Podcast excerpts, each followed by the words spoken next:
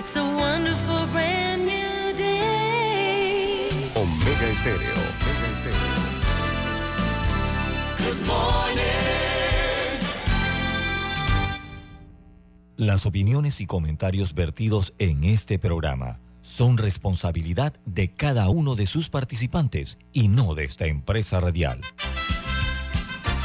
Son las 7.30 de la mañana, hora de un buen café y hora de Infoanálisis, el programa de información y análisis más profundo de Panamá. Infoanálisis con Guillermo Antonio Adames, Rubén Darío Murgas, Camila Adames Arias y Milton Enríquez. Infoanálisis por los 107.3 de Omega Estéreo.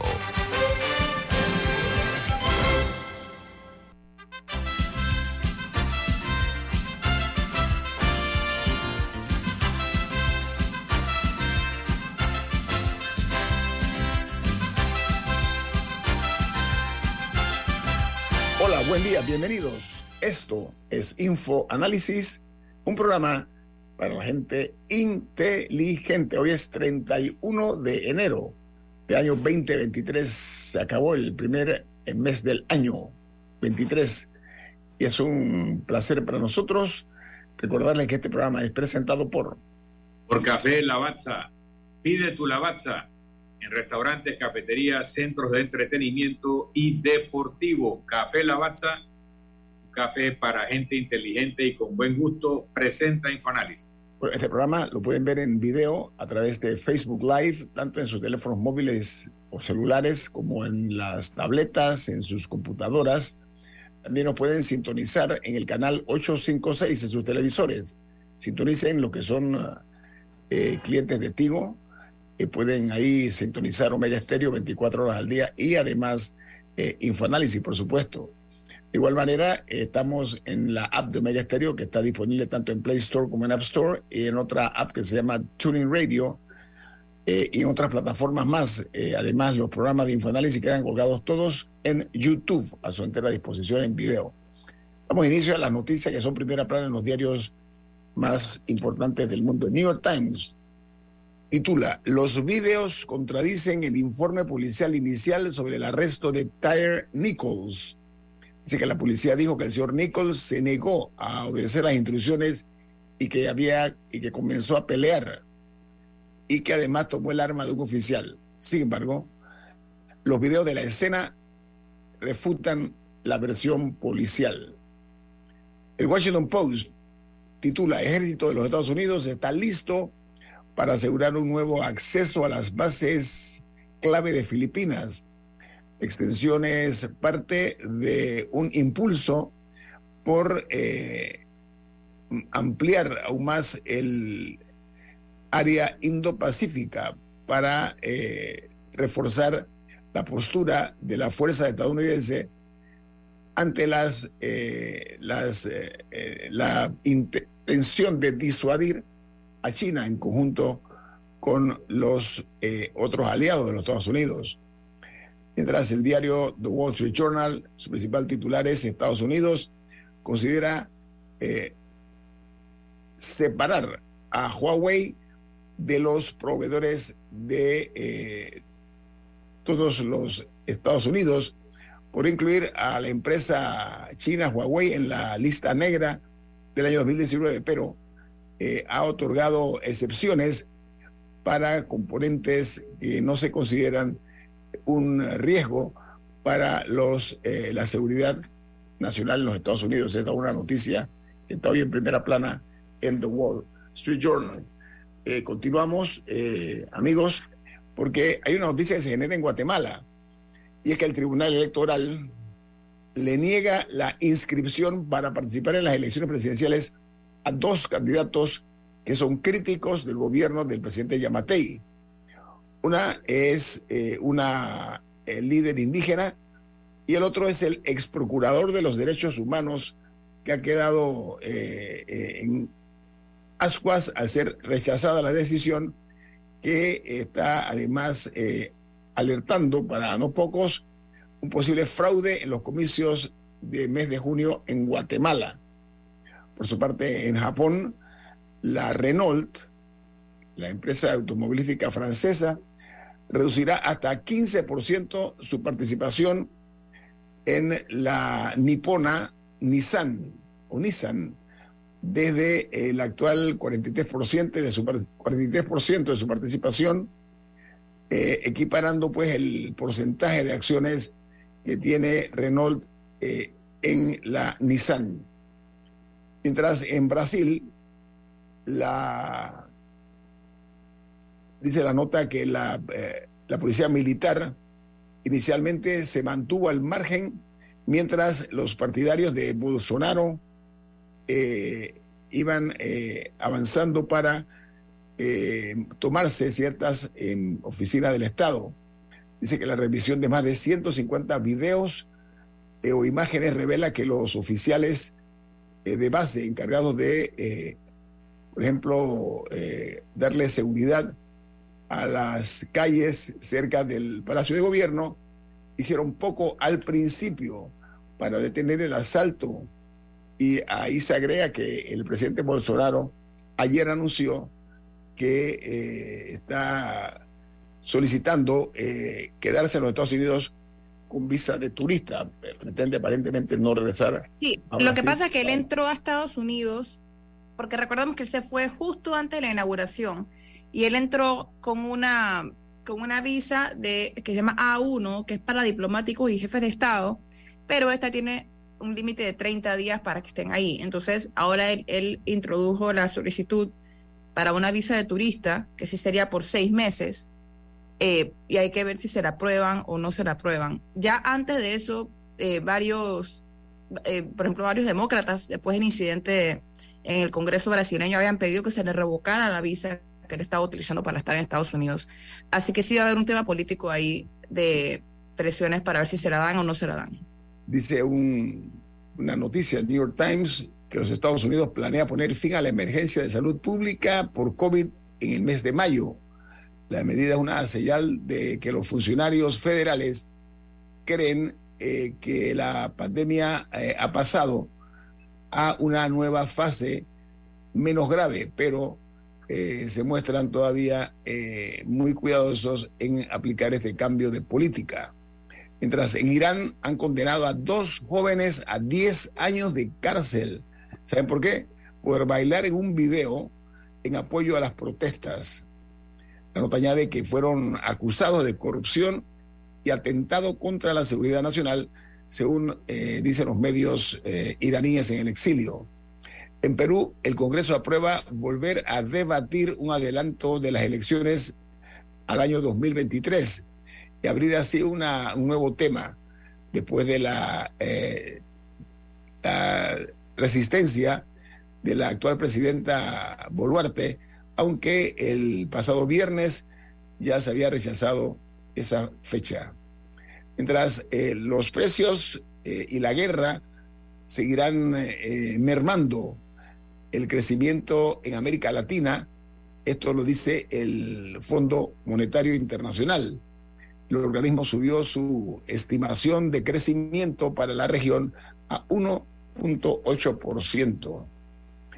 En el eh, Reino Unido eh, dice que un test podría detectar el Alzheimer 3.5 años antes del diagnóstico clínico, según un estudio el Instituto Psiquiátrico y Neurológico del King's College de Londres, que ha desarrollado análisis de sangre que podrían usarse para eh, predecir riesgos de padecer Alzheimer hasta tres años y medio antes del diagnóstico clínico.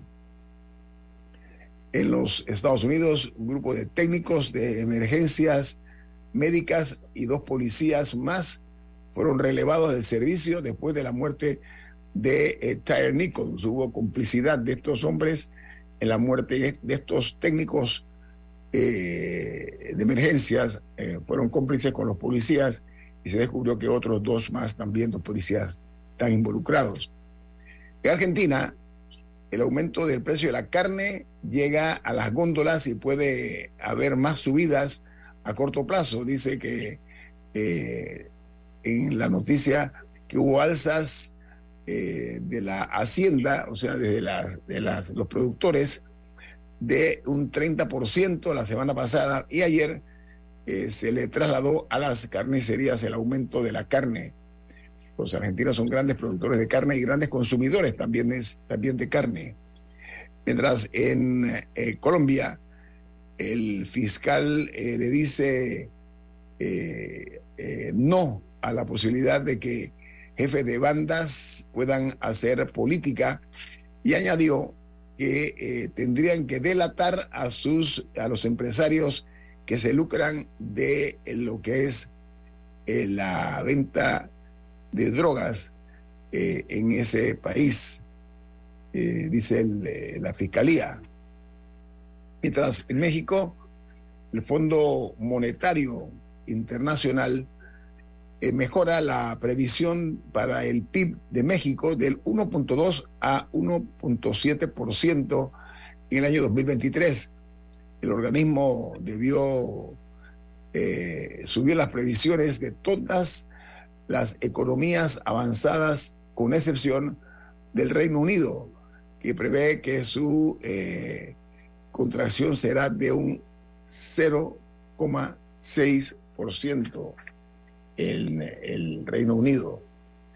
Mientras en una noticia eh, que se genera en los Estados Unidos dice que los consumidores estadounidenses están empezando a enloquecer. ¿Por qué? Porque eh, dice que las eh, cuentas de ahorros, también que son cuentas a ras, el crédito barato que ayudaron a mantener el gasto de los estadounidenses a tasas altas desde el año 2020, están desapareciendo, mientras que la inflación sigue siendo elevada en la nación norteña.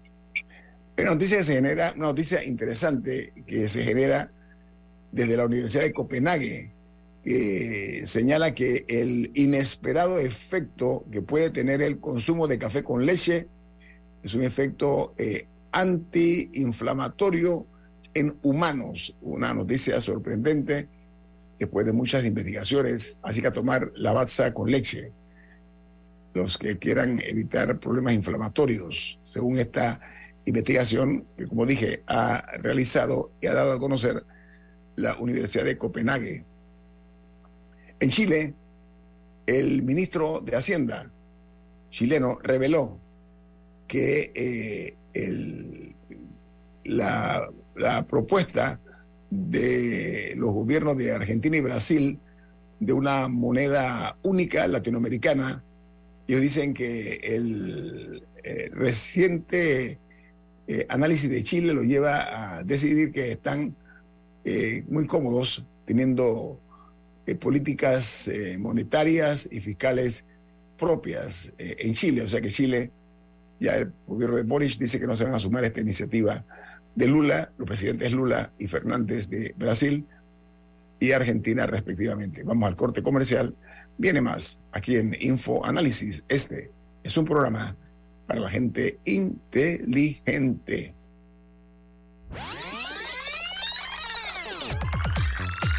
Omega Stereo tiene una nueva app. Descárgala en Play Store y App Store totalmente gratis. Escucha Omega Stereo las 24 horas donde estés con nuestra nueva app.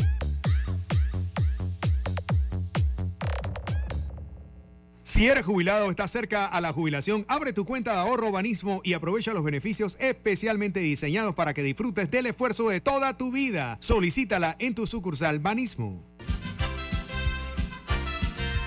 Ya viene InfoAnálisis, el programa para gente inteligente como usted.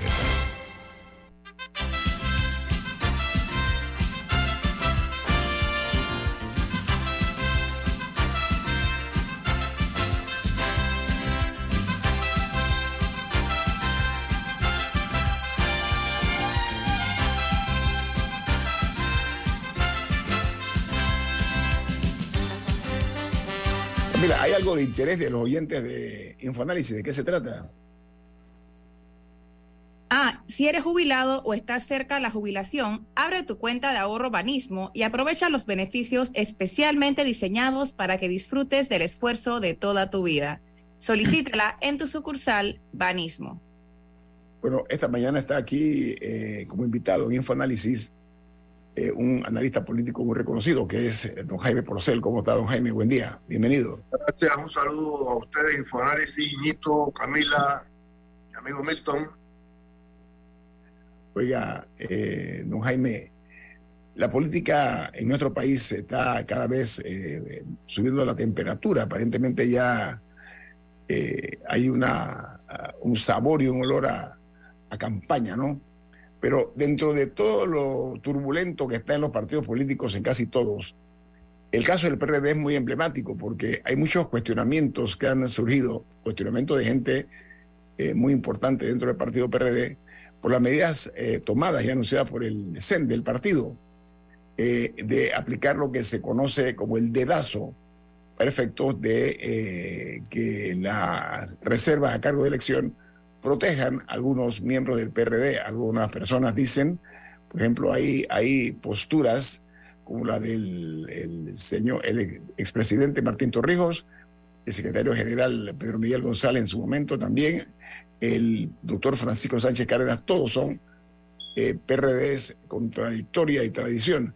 Ellos están en contra pues de esta, de esta medida que anunció el, el, el CEN del PRD, aunque eh, hay una expresión también que se está manejando y que me llamó mucho la prensa ayer publicó, dice que los que están a cargo de las directrices del CEN del PRD eh, las dan dos diputados y dice que le deben la cruz al medio cociente y al residuo, es lo que dice la prensa. Una, una eh, realmente una perla declarativa, ¿no? ¿Qué opinión le merece a usted lo que está ocurriendo en el, en CEN del PRD con y el rechazo que está generando esta y los cuestionamientos que está generando esa decisión, eh, don Jaime Porcel? Bien, hay dos, tres líderes del PRD que han identificado la, la oportunidad realmente de, de, alejarse un poco de la dirigencia que se concentra en el CEN y que fue la que convocó el directorio aquel, que reserva 144 posiciones, entre ellas 54 para diputados y 33 para alcalde. Eh, estos son, estos son, como bien tú mencionabas, Guillermo Antonio, el expresidente Martín Torrijos, que ha tenido unas palabras cáusticas de aquellas reflexiones que hace tres semanas publica, eh, luego después vuelve y, y, impacta con unas bombas de profundidad cuando empieza a aparecer la, la solicitud al Tribunal Electoral precisamente que se eh, reserven tales 144 pero ahí también está también Pedro Miguel González, que ha actuado con, con una, una, crítica cáustica, que viene actuando con una crítica cáustica eh, dirigida contra, más que contra la actual dirigencia, enfatiza mucho en la candidatura de un, del, del valga la redundancia, el candidato muy poderoso que parece contar con él, que parece lo que cuenta con el aval específico de, de, de Cortizo, Además, también ha logrado sumar toda eh, la, la, la, parte fuerte, el segmento fuerte de los diputados y, y, y, y otras fuerzas dentro del PRD. Pedro Miguel ha actuado muy críticamente con una actitud que ha llamado atacar al partido eh, contra eh, José Gabriel Carrizo y también aparece un tercero que ha sido más suave, ha sido más conciliador, que es, un poco como el posicionamiento que él viene buscando que es el doctor Cristiano Adame, actual presidente de la Asamblea y vicepresidente eh, del partido. Esa, esas tres fuerzas están impactando, impactando y logrando sumar las opiniones, número uno, de, de, insatisfechos dentro del PRD, que ven que amenazada aquella aducción de, ser el partido más democrático desde 1995, acata las, las, las la, la el reglamento que propone el Tribunal Electoral cuando es presidente eh, el doctor Pérez Valladares, inmediatamente es el PRD el primero que acepta. Sin embargo, ahora se ve un poco tergiversada, se ve un poco, digamos, apalidecido aquella adopción de, de ser el partido democrático, cosa que a ellos les conviene, pues, precisamente porque traen todavía aquella secuela de pertenecer, de haber apoyado como brazo político a la dictadura primero de, de Alto Río y luego la dictadura de, de- de Manuel Antonio eh, Noriega. La cosa en el PRD, la cosa en el PRD está muy caliente y, y la insatisfacción hacia afuera parece estar creciendo. Jaime, el, en Panamá, por lo menos desde 1989-90, eh, nunca ha ganado un candidato oficialista. Eh, por lo tanto, las posibilidades de que el PRD repita van contra las corrientes históricas. No digo que es imposible, digo que nunca ha sucedido. Sin embargo, el PRD con 730 mil o más inscritos es una realidad política significativa que representa el 25% del electorado que se convierte en 33% de los votantes, por el 25% que se abstiene. Bien, hoy en día, de- dentro de los que se mencionan como candidatos o precandidatos presidenciales, está José Gabriel Carrizo, actual vicepresidente de la República, estaba o está Zulay Rodríguez, está aspirando a una candidatura independiente o recogiendo firmas, pero sin haberse salido del PRD y que es una figura potente todavía. Está Martín Torrijos, que se menciona por sus intervenciones recientes como alguien que pudiera tener aspiraciones.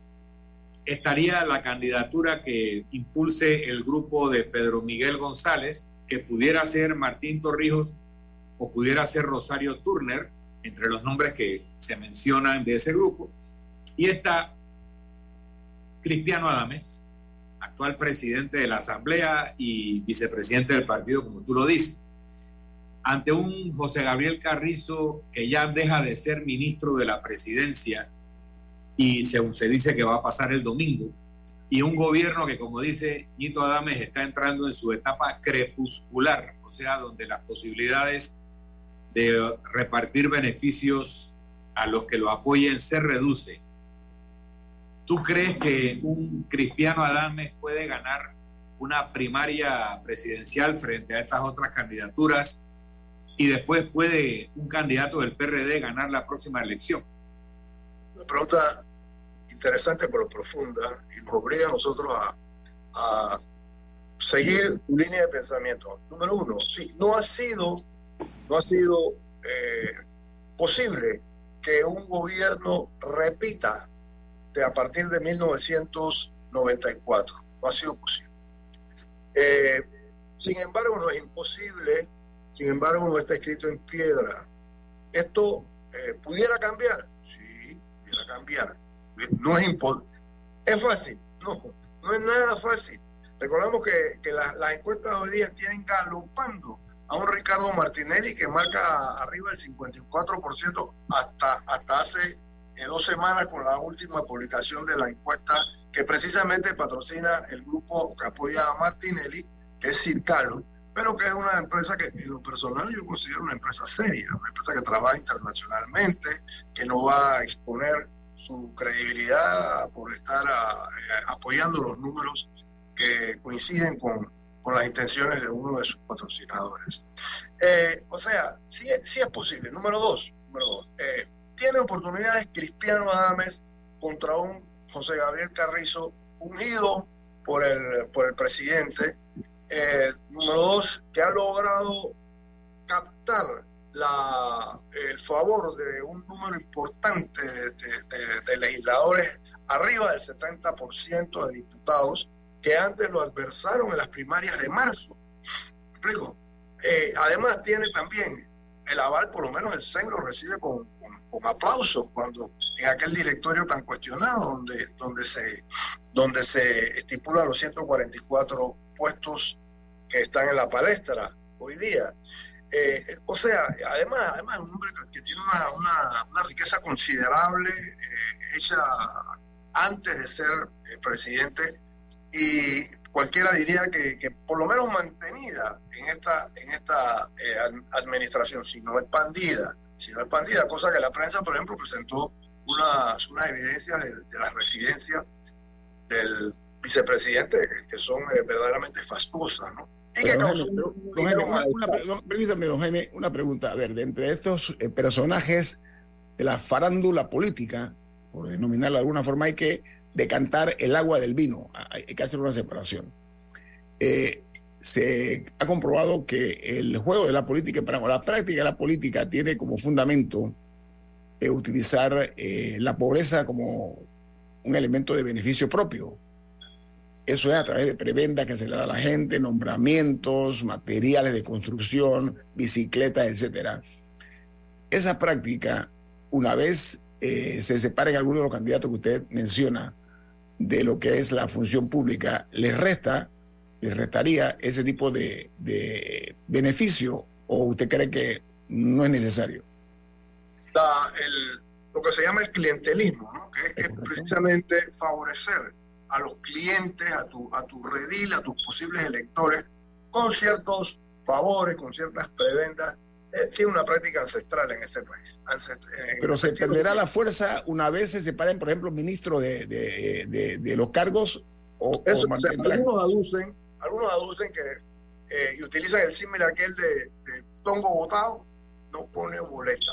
¿Verdad? Que cuando eh, eso suceda con José Gabriel Carrizo, que deja de ser ministro de la presidencia, sin embargo, mantiene la, vicepresidencia de la República para la cual fue electo, eso para algunos va a suceder. Yo digo lo siguiente, yo digo lo siguiente. Si tú no lograste eh, gestar lealtad en tu votante en este momento, eh, va a ser difícil que en este último año de campaña logres hacerlo, porque te vas a quedar, te vas a quedar sin esas preventas en las cuales tú apoyaste algún tipo de argumentación para lograr eh, el visto bueno de tu electorado. El, el, el, clientelismo es todo un arte. La gente cree que, en términos generales, los que ven afuera, los que no son políticos, piensan que, bueno, que este es político que llega y hace un ofrecimiento de dinero o materiales de construcción. ¿Qué va? ¿Qué va? Aquí eh, el clientelismo supone también una vinculación afectiva de parte de aquel personaje que tiene una hija enferma y el, y diputado se le aparece como un jarabito para, para la tos y que además eso le da un dinero para que vaya al médico. O sea, eso genera una especie de algo que uno llama compadrazgo entre, la, entre, entre elector y, diputado, ¿no? o perdón, o, político. Entonces, al momento en que se desaparece eso que sale del escenario, no es que sale del escenario, no es que sale del escenario, puesto que el, el vínculo Estado-candidato sigue presente, sigue presente. Al contrario, se, se afirma más. aquí lo único que intentaron hacer una separación del Estado, del, del, momento electoral del Estado fue Ernesto de la Guardia, que en 1950, 1960 entrega el poder a Roberto Francisco Chiari, el llamado presidente de la dignidad, quien es, siendo él coalición patriótica, se lo entrega, es más, impone la banda, cosa que es rarísima impone la banda a un, a un liberal, ¿no? Y el otro que lo intenta también, ¿sabe quién fue? Eh, Ernesto Pérez Valladares. Ernesto Pérez Valladares decreta abstención del gasto público, eh, le, prohíbe a, sus, a, sus ministros y otros directores participar en la, en la campaña política. Es más, eh, aprieta la situación nacional a, tal punto de que, de que la, el, la represión a los obreros y, y la transgresión a la autonomía eh, universitaria que se da pesó mucho sobre la no elección del candidato gubernamental PRD en ese momento, el líder general, eh, eh, Martín Torrijos. Es un corte comercial, don Jaime. No, se puede decir, no se puede decir, para contestar en, cuatro palabras tu, pregunta, Guillermo Antonio, no se puede decir de forma tajante que, luego que después que se dé esa separación, que se anuncia el domingo, va a dejar de regir ese vínculo eh, eh, eh, político cliente. Le agrego algo. Lo que se llama el aparato clientelar, ¿sí? Es una forma de vida en este país. Vamos al corte comercial. Esto es Info Análisis, un programa para la gente inteligente. En breve regresamos, gracias a Banco Aliado. 30 años ¿Qué quieres crear? Contamos contigo para defender la voz de todos los panameños en la elección general de 2024, como Don Rafa Vea, yo fui el primerito en inscribirme como miembro de mesa en mi pueblo. Oh, ahora soy el responsable de contar cada voto de mi gente. Inscríbete tú también en tribunalcontigo.com o en cualquiera de nuestras oficinas en todo el país. Eso de ser productor y miembro de mesa je, es un compromiso berraco, ¿yo? Hmm. Tribunal Electoral. La patria la hacemos contigo. Omega Stereo tiene una nueva app. Descárgala en Play Store y App Store totalmente gratis. Escucha Omega Stereo las 24 horas donde estés con nuestra aplicación totalmente nueva.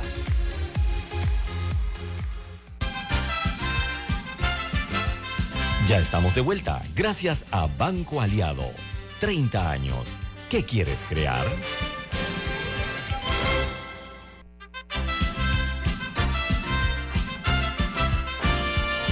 Don Milton, usted tiene un mensaje, ¿de qué se trata? Claro que sí. Banco Aliado cumple 30 años en el mercado y te invita a generar hasta 3% de interés con su cuenta Más Plus. Banco Aliado, 30 años. ¿Qué quieres crear? Bueno amigos, de regreso aquí en Infoanálisis tenemos eh, hoy la presencia de don Jaime Porcel. Estamos hablando acerca de lo que la manera de hacer política en Panamá, la, eh, la utilización del patrimonio ciudadano para hacer filantropía. Esto significa hacer dinero, usar dinero de nosotros contribuyentes para actividades eh, de ayuda social. Esa filantropía falsa porque usan dinero que son del Estado. Camila.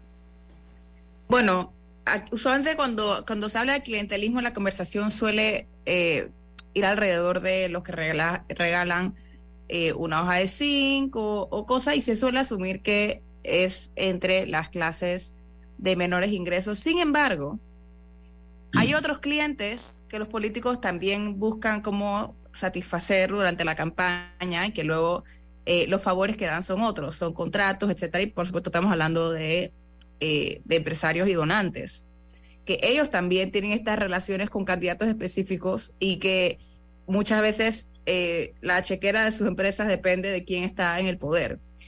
Sin embargo, va a haber una diferencia, me parece a mí, y quería escuchar la opinión del señor Porcel, en esta vuelta porque la ley de conflicto de interés entra a regir el próximo mes, o sea, ya febrero, que es mañana. A mediados de febrero comienza a regir y si la aprobaron como, como lo recuerdo, pone limitaciones de lo que pueden hacer donantes de campaña. Y me interesa saber cómo cree usted que, que, que eso va a impactar la relación o si simplemente encontrarán subterfugios para seguir las mismas relaciones cliente y persona que ofrece servicios. Una breve mención, me, me, me gustó mucho la definición aquella del clientelismo como una, una forma de vida, Sí, implicado en la cultura, implicado en la cultura política panameña. Así es. así es. Yo lo siento así también. O sea, que, que combatir el, el- el clientelismo supone enfrentar precisamente un estilo de vida de los panameños. ¿no? Bien, eh, como la respuesta de, de- de Camila, es muy difícil, es muy difícil controlar el financiamiento privado que se da bajo cuerda en las, en las distintas candidaturas. Esta lo, ha- lo hace un poco más difícil, sin embargo, no lo elimina, no lo elimina, eh, porque todas las candidaturas tienen límites de, donaciones, ¿no? Y eso se hace con la intención de sacar un poco el factor económico dentro de una ciudad, de una sociedad eh, de libre empresa. Y que ven también, donde los empresarios ven también su inversión en política, precisamente dentro de ese concepto de empresarial, de, de conseguir eh, luego después preventa. Entonces mi opinión es que usted puede poner, o, o mejor, para hacerlo más claro, adu- adu- aducimos, adujimos el, refrán aquel de echa la ley, echa la trampa. Jaime, es difícil acertar en el remedio si falla el diagnóstico. Es fundamental eso en nuestras vidas. Puede ser aplicado también a la política este ¿no? Sientes que la clase política ha entendido que hay lo que se llama enojo popular muy eh, eh, creciente, muy- hay una situación como inflamatoria, ¿no? Se va hinchando de a poco. ¿Cree que se está previendo esto con objetividad y con responsabilidad, Jaime? Yo creo que esa, esa insatisfacción tú la encuentras en la literatura temprano, temprano. Eso, eso ha sido parte del constante. Lo que pasa en esos momentos, o nunca ha habido una oportunidad de, de sacarse el clavo, por, por repetir lo que una vez dijeron los demócratas cristianos, sacarse el clavo, como supone ahora dos, dos, dos cosas. Número uno, número uno el- los, independientes, los de por libre postulación, que dan la oportunidad de, votar por alguien que no está incluido dentro de la partidocracia. Número dos, la imagen de un Ricardo Lombana que de cierta medida, en cierta medida conserva esa, eh, ese letrero de casi independiente. Y por otro lado, la presencia del Vengador en contra de las insatisfacciones, en contra de las frustraciones que ha generado el gobierno, que se llama Ricardo Martínez. ¿Y cómo entra el enojo popular que vimos en julio de 2020, eh, julio de Ah, eso- 2022 esa era la pregunta. en esta Esa- ecuación? Esa es la pregunta que le hice a Jaime. Exactamente esa era. Lindísima, lindísima pregunta. Para mí, popular. Ajá. para, para mí Julio es el mejor retrato que yo he visto de la sociedad panameña. En un lugar, unos muy insatisfechos a los cuales no se les hace caso y se le intenta dar la vuelta con diálogo, que al fin y al cabo dice eh, ahora el, el líder que, que- que- se fortaleció durante ese periodo, Saúl Méndez, dice, son diálogos secuestrados, son diálogos secuestrados. Y por otro lado, un gobierno que, maneja un poder suficiente como para poder hacer lo que, lo que hizo después de julio, que es recuperar gobernabilidad, mantener las aguas tranquilas con una u otra medida paliativa. Jaime, dicen que Panamá es un país rico. Es la percepción que fuera. Y que alguna gente aquí se lo cree también. Pero parte del problema es que estamos viendo que aquí eh, se distribuye cada vez más la pobreza. La distribución no de la riqueza, sino de la pobreza. Y no se quiere encarar esa realidad. ¿Cuál es su opinión al respecto? Bueno, nosotros tenemos una seria deficiencia con el modelo económico. Es un modelo que concentra riqueza, produce eh, eh, un, supuesto bienestar al pueblo donde éste no participa en las decisiones y además genera demasiada corrupción. Entonces, ese, ese, ese, eso, esa necesidad de revisar algo que no funciona y que la vemos, por ejemplo, propuesta una vez cada cinco años. En toda- todas las campañas proponen revisar, revisar el, el modelo. Eh, se hace cada vez más, más evidente. Sin embargo, el, precisamente el clientelismo es el, el que, el, que, el que a través de sus dádivas, dádivas pequeñas hace que esa necesaria reforma no llegue. También, por otro lado, ma- mantenemos un Estado eh, grueso, un gobierno grueso, gordo, Gordo, gordo, gordo. muy ineficiente. Grasoso. Grasoso le llamas tú. Muy, muy ineficiente, cuya reforma además es muy difícil, porque esa reforma tiene que empezar, número uno, por la conciencia de las cabezas, de que esto es, de que esto es un gobierno ineficiente. Número dos, por cambiar ese sistema de, de baja responsabilidad, donde aquí ni se premia ni se castiga, por otro, donde precisamente se premie y se castigue la eficiencia, las consideraciones éticas, la transparencia y toda esa serie de requisitos que tienen los gobiernos. Jaime, la carrera de despropósitos que hemos visto a lo largo de las últimas décadas eh, tiene en la actualidad un riesgo y es la poca aceptación del disenso. Esto significa que se aplica o se recurre a la descalificación moral del discrepante mediante demandas, mediante denuncias, mediante ataques por las redes sociales, etcétera. El riesgo de este tipo de prácticas de cara a una campaña que se avecina, que aparentemente va a ser eh, pues eh, muy poco usual lo que va a ocurrir. La- es, el camino fácil precisamente para no reformar. El camino fácil precisamente para seguir viviendo la esperanza de que lo bueno ya viene, dice una canción. Eh, precisamente para seguir basando la ineficiencia y excusando la seguidilla de errores que viene cometiendo que vienen cometiendo las distintas administraciones y para hacer más llevadero precisamente la vida de un, de un modelo que está urgido por cambios. Mm. Jaime, eh, la política se ha eh, hecho horizontal, está hor- horizontalizada, ¿no? No está verticalizada. El riesgo de eso en una sociedad como la nuestra. Bueno, una, una política eh, horizontal nos iguala a todos, nos iguala a todos. ¿Eso qué quiere decir? hace que la, la, la hablar en clave reggae va a ser lo que te va a comunicar a ti con el, con el, con el electorado, que también vive precisamente aquella, aquella en su decadencia cultural, vive eh, y, y, consciente y desarrolla toda una serie de, de, de, sistemas, pues, de sistemas que van precisamente imbricados en eso que tú llamabas estilo de vida. modo vivendi, Una, una pregunta sobre el principal contendiente. Yo creo que lo dijiste al principio, nadie duda de que si las elecciones fueran este domingo, arrasaría a Ricardo Martinelli.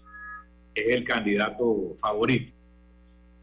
La gran pregunta es si Ricardo Martinelli va a acabar siendo candidato por todas las posibilidades de bloqueo que tuviera esa candidatura, desde posibles consecuencias de procesos penales andando, como por la interpretación del artículo 178 de la Constitución, que pudiera impedirle ser candidato del todo.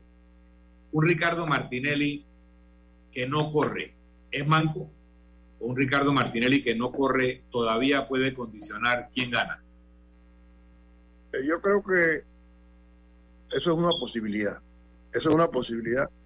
¿Qué tan cierta? Bueno, estamos hablando de un hombre también de que ha asumido de los 24 procesos que tiene, que tuvo andando, ha, derrotado, la, ya, ya ha desnudado la ineficiencia del aparato público en 22, que la verdad que ha sido vergonzosa eh, la, misma. De justicia, dice tú, Jaime, ¿no? El sistema de justicia. Por supuesto, por supuesto.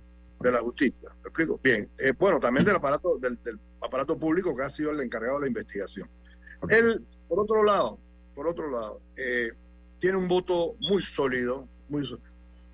Si tú descalificas a Ricardo Martinelli, te corres el riesgo de, en primer lugar, de descalificar el proceso electoral.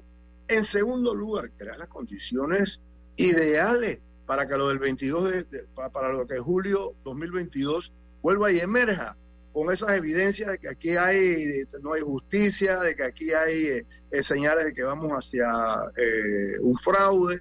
O sea, es, es demasiado alta ese, el, el, riesgo de que esto suceda. Y recuerda que, el, que ya el propio Saúl Méndez ha dicho de que, la, de que la, el descontento social y la protesta agarran legitimidad ante un sistema infuncional. Entonces, esas cosas hay que tomarlas con, con, con, con mucha seriedad. Con mucha seriedad, esto no se trata de soplar y hacer botellas el descalificar a Ricardo Martinelli tendría, hay que medir esas consecuencias, digámosle así. Jaime Porcel, gracias por estar con nosotros esta mañana. Si usted es muy amable, que tenga un buen día y una buena semana. Muchas gracias igualmente a ustedes. Saludos. Vamos al corte comercial. Esto es Info Análisis, un programa para la gente inteligente.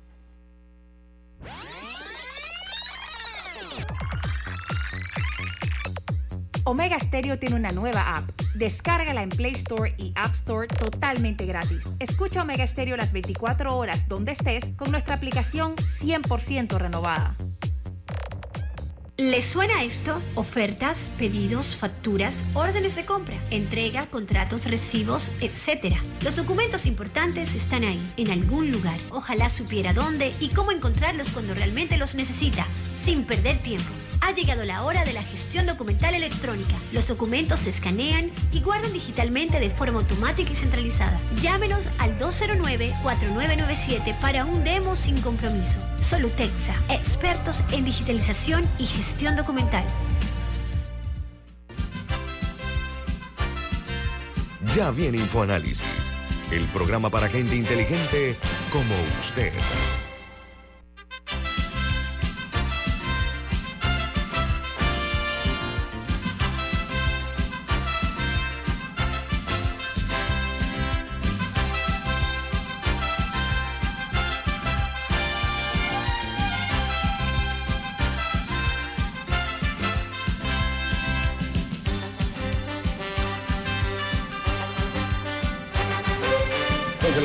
Amigos eh, de Infoanálisis, eh, vamos a presentarles a ustedes un periodista guatemalteco que ha sido víctima de persecución en su país, en Guatemala, por parte del gobierno del presidente Yamatei, por eh, las críticas que ha hecho al, jefe de Estado y, y al gobierno.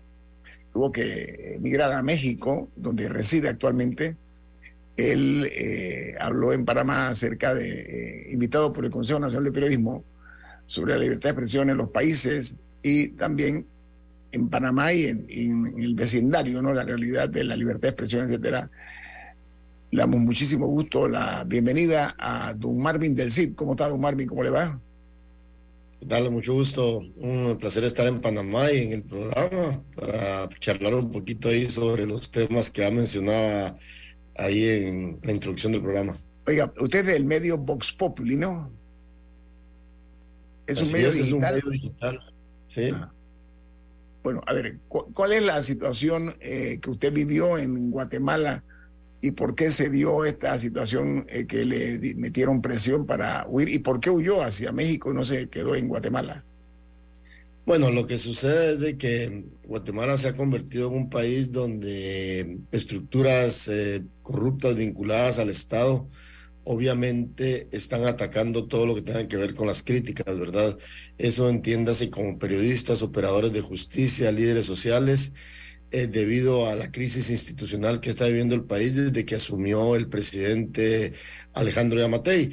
A mí en menos de año y medio me ha tocado salir dos veces eh, del país eh, debido a las constantes amenazas de muerte, ¿verdad? Eh, junto a mi colega Sonny Figueroa, eh, hemos tenido que salir eh, dos veces, ya que los ataques constantes, calumnias de, eh, campañas de difamación y calumnia en redes sociales no cesan. Además de ello, tenemos varias denuncias penales interpuestas eh, por personas eh, cercanas al presidente Alejandro Yamatei. Marvin. Siento, siento que eh, si nos podría brindar un muy breve resumen de cuál es la situación política en Guatemala, porque siento, para ser muy sincera, que pasa un poco desapercibida. O sea, si uno, si uno conoce los, los escándalos en la región, Nicaragua está ahí, y hay otros que, que siento que han llamado un poco más la atención pública en Panamá. ¿Qué, qué está pasando en Guatemala? Si nos puede resumir muy brevemente. Claro, eh, lo que se está sucediendo en Guatemala es que eh, tenemos un gobierno que se ha dedicado eh, por medio del Ministerio Público a seguir a personas eh, que trabajaron en la Comisión Internacional contra la Impunidad, CICIG, en Guatemala, que dirigió el ex colombiano, el, el ex, eh, el colombiano Iván Velázquez, actual ministro de la Defensa en Colombia. Y general, Eh, también, general entonces, del, ejército. Y general del ejército también. Ejército de Colombia. Exacto, exactamente. Entonces, eh, a él y a, a las personas que trabajaron en el CICIC los acusan de haber eh, violentado la soberanía del país, de haber metido a personas presas injustamente y adicionalmente a ello, periodistas críticos que han cuestionado cómo se ha cooptado el Estado también han, que tenido, han tenido que salir del país por diversas razones, ¿verdad? Eh, el problema en Guatemala es de que las principales eh, instituciones del Estado eh, están cooptadas y la independencia de poderes no se respeta y tampoco se respeta, digamos, la independencia del Ministerio Público. Por lo tanto, esos son algunos de los principales eh, problemas que, que hay en Guatemala, como un resumen, ¿verdad?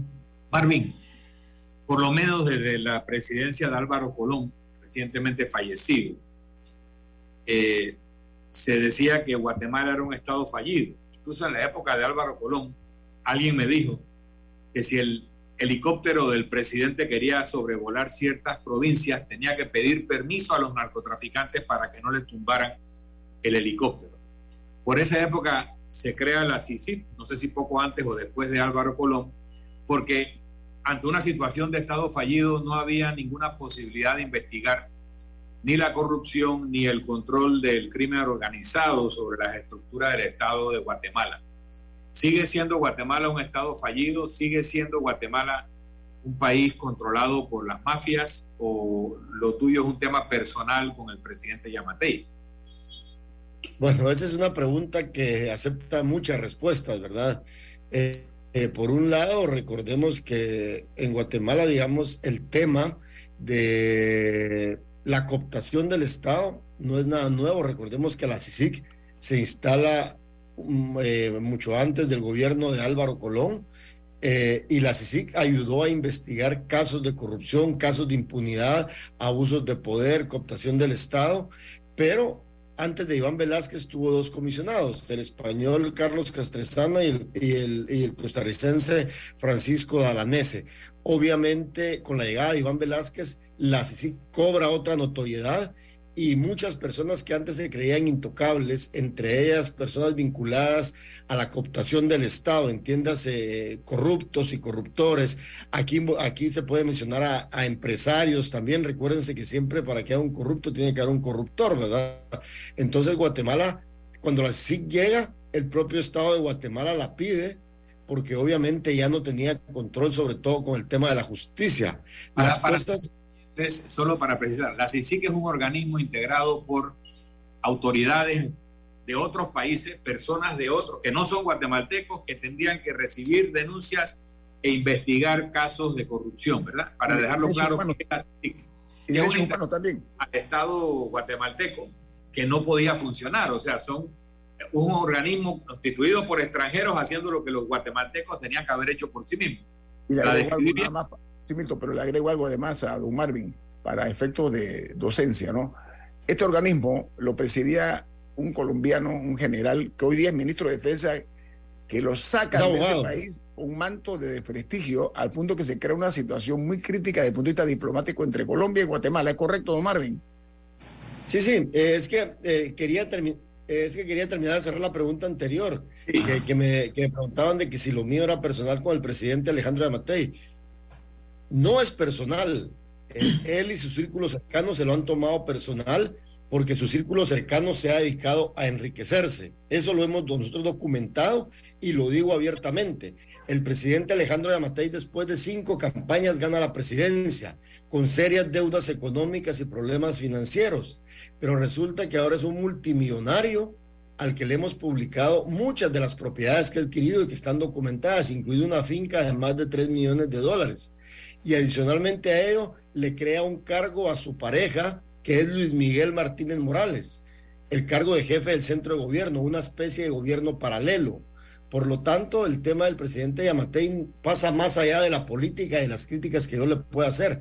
Pasa por temas de enriquecimiento ilícito y de que su grupo más cercano se ha enriquecido. Entiéndanse, entre ellos Luis Miguel Martínez, que es la pareja del presidente Alejandro Amatei, y que muchos de sus amigos han ocupado, han ocupado cargos públicos, temas ampliamente documentados en Vox Populi. Producto de ello es que también nos han denunciado penalmente. Eh, y por el otro lado, para cerrar la otra, para cerrar la otra pregunta también, es que el tema de, de Iván Velázquez, obviamente eh, la CICIG cometió errores en Guatemala, pero a mi criterio fueron mayores los beneficios que le trajo al país, ¿verdad? Eh, ponernos a hacer un análisis de la CICIG de fondo es muy complejo porque son muchísimos años, ¿verdad? Eh, y también digamos que Guatemala es un estado cooptado, no es un estado cooptado. Esa es una pregunta muy difícil de, responder. A mi criterio no es un estado, no, perdón, un estado fallido. No es un estado fallido como tal todavía porque hay cierta institucionalidad que todavía funciona. Cuando cierta institucionalidad deje de funcionar, entonces sí vamos a hablar de un estado fallido. Todavía no hemos llegado a esos niveles. Hay problemas, por supuesto, hay una crisis grave en muchas cuestiones, pero que obviamente los guatemaltecos tenemos que ir resolviendo poco a poco.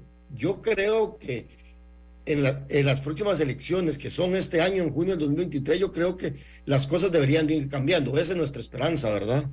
¿Y, y Mira. cuál, es- cuál es como el pronóstico para, para estas elecciones? Para los que no, no, nuestros oyentes que no necesariamente estén siguiendo la política eh, guatemalteca, ¿existe la reelección o serían, serán puros candidatos nuevos? ¿Cuál es la situación?